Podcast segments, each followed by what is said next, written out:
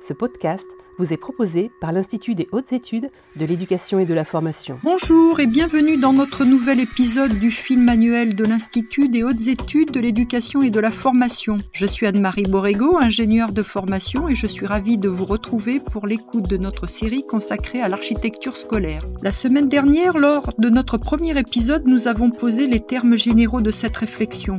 Il nous apparaît que les aménagements des établissements scolaires renvoient à une conception de la place de l'école au sein de son territoire, une conception de la place des adultes qui encadrent les élèves et enfin de la place des élèves eux-mêmes et finalement cette architecture semble en dire long sur la qualité de vie et des relations au sein de la communauté scolaire. Il est possible de penser que ces aménagements des différents espaces fréquentés par les élèves et par les adultes de l'établissement scolaire sont à la fois le produit ou la conséquence d'un modèle en même temps qu'ils façonnent et perpétuent ce même modèle.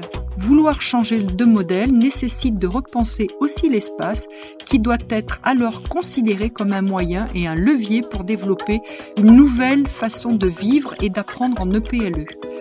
Se pose alors la question, déjà posée par le hors-série numéro 48 des cahiers pédagogiques en 2018, à savoir que transformer?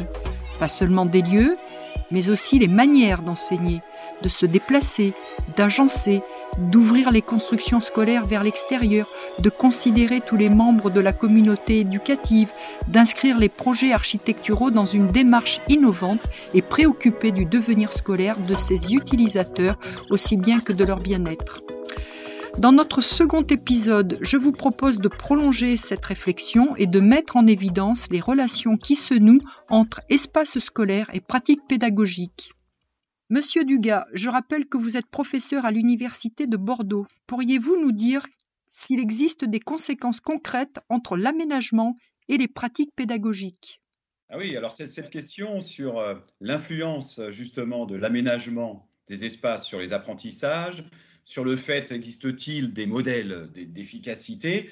Bah, Écoutez, c'est une question euh, très délicate, euh, difficile à, répondre, parce qu'elle est multifactorielle. Ce n'est pas une situation d'un rapport de cause à effet euh, monocausal. mais par contre, oui, il y a bien sûr des, des influences sur l'apprentissage. Regardez, si par exemple je fais un cours en amphithéâtre, eh bien je suis plutôt sur un apprentissage de type très transmissif. Euh, on le retrouve d'ailleurs dans l'aménagement des espaces, euh, Thibault en reparlera, qui sont plutôt en autobus, euh, bien entendu, où là, on est plutôt sur le côté théorique, où les élèves sont plutôt malheureusement en train de réceptionner un certain savoir. Et justement, en général, en tout cas, si c'est délicat, si c'est multifactoriel, une chose est sûre, c'est que l'impact justement de l'aménagement de l'espace sur les apprentissages, il est très minimisé car pas assez pensé en surplomb. Il arrive toujours un petit peu après coup. Euh, on discute en fait de, l'espace, mais après avoir posé notre séquence euh, d'apprentissage, on, l'aménage en second plan, alors que ça serait plutôt justement peut-être un va-et-vient, une circularité entre l'environnement et euh, les apprentissages. Mais bien entendu, il existe des situations qui permet dans l'espace où il y a des facteurs justement d'influence. Et donc il faut avoir une forme, je pense, de vision systémique, interactionnelle entre l'environnement et l'individu. Alors, pour donner deux petits exemples, je reprendrai une citation que je vais paraphraser de Churchill. Il avait dit Les hommes construisent les maisons et à leur tour, les maisons façonnent ceux qui y habitent. Et quelque part, je pense que dans le cadre de, votre première question, euh, auquel c'est très difficile d'ailleurs euh, de, répondre, je pense que ce va-et-vient euh, n'est pas assez mis en avant. Et ça me rappelle aussi une, petite équation mathématique de Kurt Lewin et qui remonte à quelques décennies, comme quoi parfois les, idées ont, mettent du temps à, traverser, justement la, la logique éducative. Il avait écrit un jour C qui veut dire, le, qui veut dire la conduite ou le comportement, est égal à la fonction, donc facteur de P fois S. C'est-à-dire que la conduite ou le comportement est fonction de la personnalité et de la situation. Vous voyez, ça serait consubstantiel comme le recto et le verso d'une feuille de papier. Donc, il faut penser à ces facteur d'influence. Et ça, je pense qu'il y, a, une petite, un petit travail à, faire auprès du, modèle français. Ça me fait penser un peu à la construction des compétences. souvent, on construit des compétences à l'école, et puis après, on essaye de voir comment, justement, on peut les, les appliquer sur des situations. Je pense qu'on pourrait, justement, faire l'inverse, partir des situations pour mieux construire les compétences. Et je pense, pour répondre à la question, mais je vais laisser la parole à, Thibault, euh, pour montrer en quoi l'espace peut permettre de mettre en place un bon climat euh, scolaire, mais surtout d'apprentissage. Euh, je pense qu'on pourrait aussi peut-être mieux interroger l'espace, l'aménagement de l'espace pour atteindre les objectifs qui sont visés. Merci, monsieur Dugas. Comme vous venez de le suggérer, je vais maintenant me retourner vers Thibault Hébert, qui est professeur à l'Université de Lille, pour lui demander de nous donner quelques exemples venus des observations et comparaisons internationales. Alors, pour trouver pléthore d'exemples, il faut se tourner euh, à l'international. Je prends deux exemples, notamment de pays qui performent aux enquêtes PISA et dont le modèle pédagogique est différent. Singapour, dont la politique éducative est particulièrement élitiste, compétitive, et la Finlande qui s'appuie davantage sur des pédagogies actives. Eh bien, dans les deux cas, on a l'architecture qui est au cœur du modèle éducatif. À Singapour, pour faire face à une hausse significative de suicides chez les jeunes, une rénovation des établissements scolaires tendant davantage vers le bien-être a été engagée. Et pour ce faire, ils ont fait appel à des grands architectes internationaux pour repenser l'espace dans un but de bien-être. Puis en Finlande, les établissements ont été pensés pour mettre en place les préceptes des pédagogies actives, notamment la pédagogie freinée, une pédagogie coopérative avec la mise en place d'ateliers manuels permettant le passage des savoirs au savoir-faire. Et puis, je pourrais citer d'autres exemples, hein, d'autres établissements. Au Danemark, on n'est pas sur un type court, mais sur un type bloc à l'intérieur duquel on va trouver des zones d'apprentissage. Une zone pour l'individu, c'est une zone qui va permettre à chaque élève de travailler à son propre rythme, tel qu'il a été planifié au préalable avec l'enseignant au début du cycle. On va avoir une zone qui est faite pour le travail de groupe, où, ça, on va trouver des tables rondes. L'enseignant est un conseiller passant de groupe en groupe pour guider des projets. On a une zone pour les équipes. Là, on va pouvoir y faire un enseignement plus transmissif, traditionnel, euh, et puis, on a les zones de plénière, les zones, ce qu'on appelle la cinquième zone, qui est la zone de la technologie numérique. Et donc, on a une architecture qui est pensée, qui est centrée sur l'autonomisation de l'enfant et non uniquement sur la transmission des savoirs. Et donc, voilà quelques exemples d'architecture, d'aménagement des espaces au service d'un modèle éducatif. Merci, monsieur Hébert. Ce que nous venons d'entendre met en évidence les très grandes différences qu'il y a entre le modèle scolaire français et ce qui se pratique dans d'autres pays, dont certains obtiennent d'ailleurs d'excellents résultats aux évaluations internationales. Alors, si l'on revient sur le modèle français, comment pourrait-on le définir, monsieur Dugas? Bah, on a un héritage très durkheimien en fait de notre école, de former euh, un citoyen. Euh, on se retrouve alors qu'on est pourtant dans le monisme de l'individu, l'individu étant un tout qui est indissociable bien sûr de son environnement. On est encore un petit peu dans le modèle de Descartes en fait, du dualisme d'antan où on identifie l'humanité à la pensée et le corps à une machine, voire une partie animale. Et on s'aperçoit que si on identifie l'humanité à, la pensée, on est plus euh, à considérer euh, justement les savoirs. Et on laisse un petit peu à l'arrière-plan les savoir-faire, les savoir-être, même s'ils sont inscrits, euh, bien sûr, dans les textes officiels, dans les curriculums qui sont prescrits. Mais nous, on est vraiment, on met en avant les savoirs, alors qu'on devrait peut-être mettre l'accent sur ces savoir-faire, comme tu as présenté, ces savoir-être, ces savoirs aussi penser. Euh, donc on est beaucoup sur le déclaratif et là encore on retrouve une différence entre le curriculum prescrit et le curriculum justement réel. Et pour aller un peu dans le sens de cette école euh, française, euh, tu as parlé, tu as pris l'exemple de la Finlande. Ce qui peut interroger aussi, c'est peut-être le fait que on est moins dans l'évaluation justement de l'individu en Finlande, en tout cas quand on est chez les plus jeunes.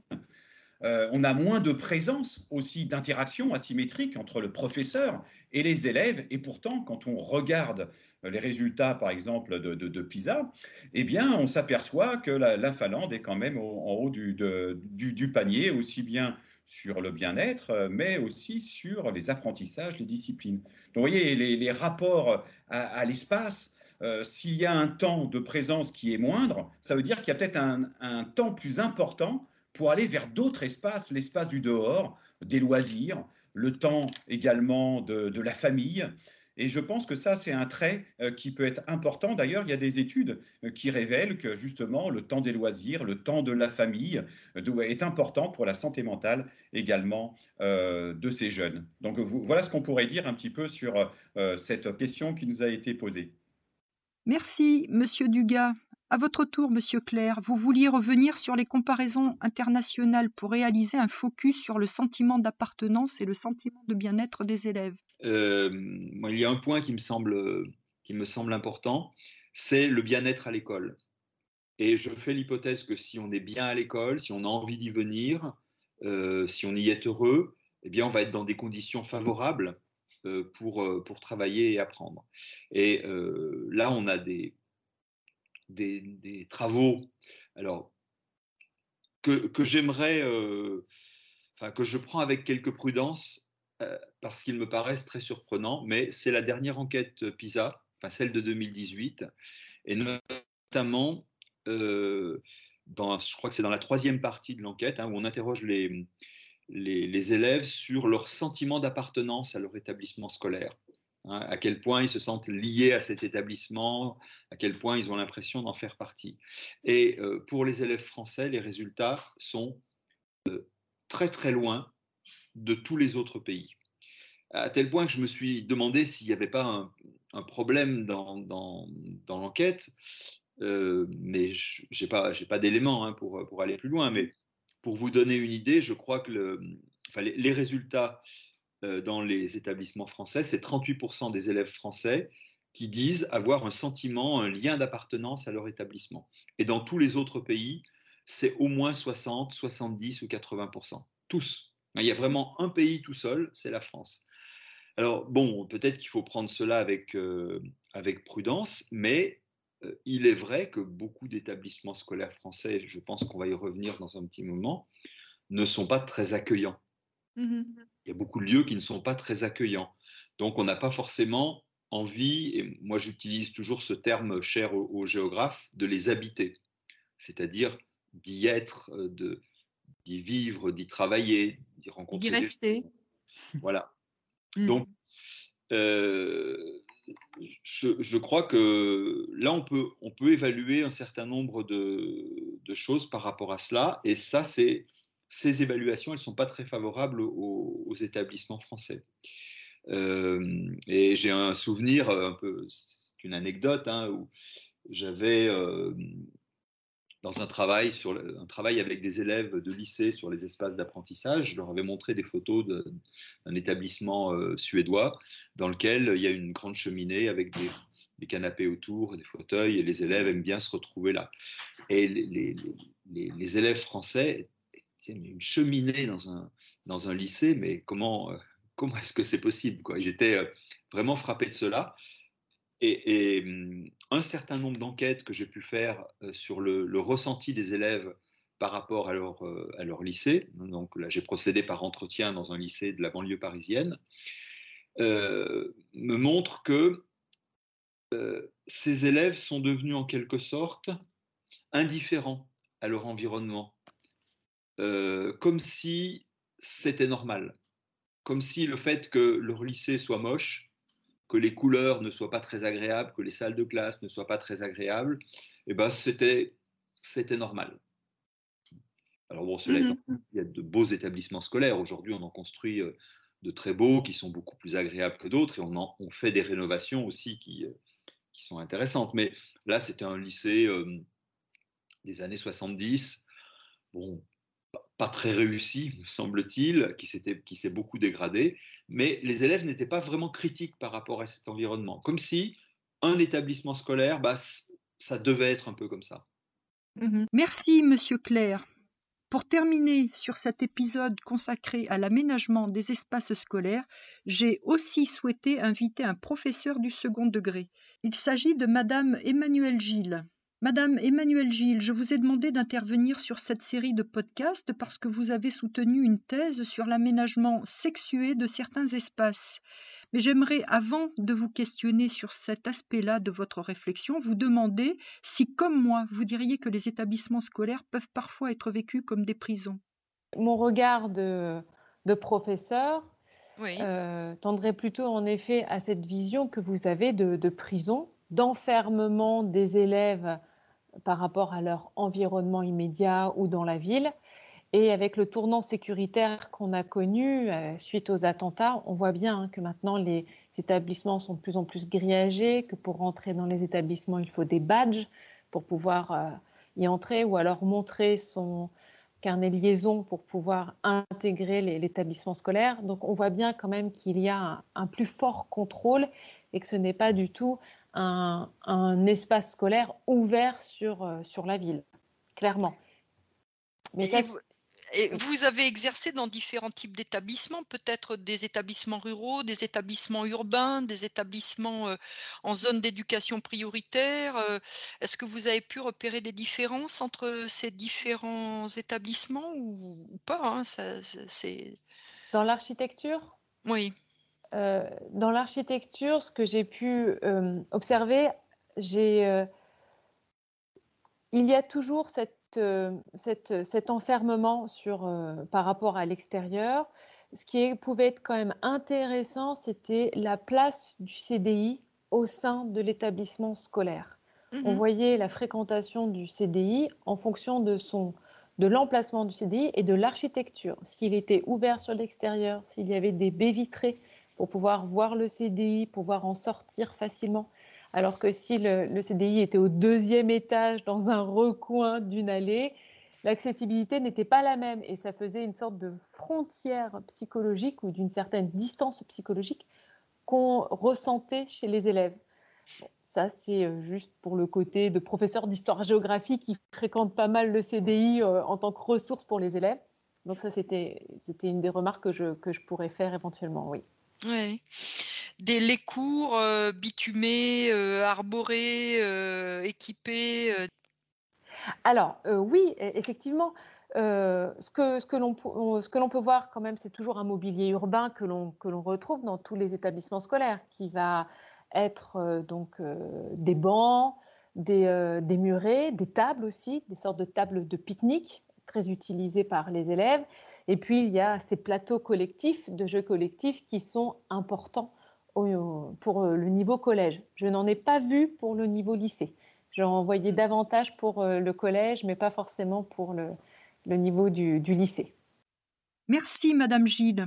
Alors, nous voici arrivés à la fin de notre second épisode de cette série.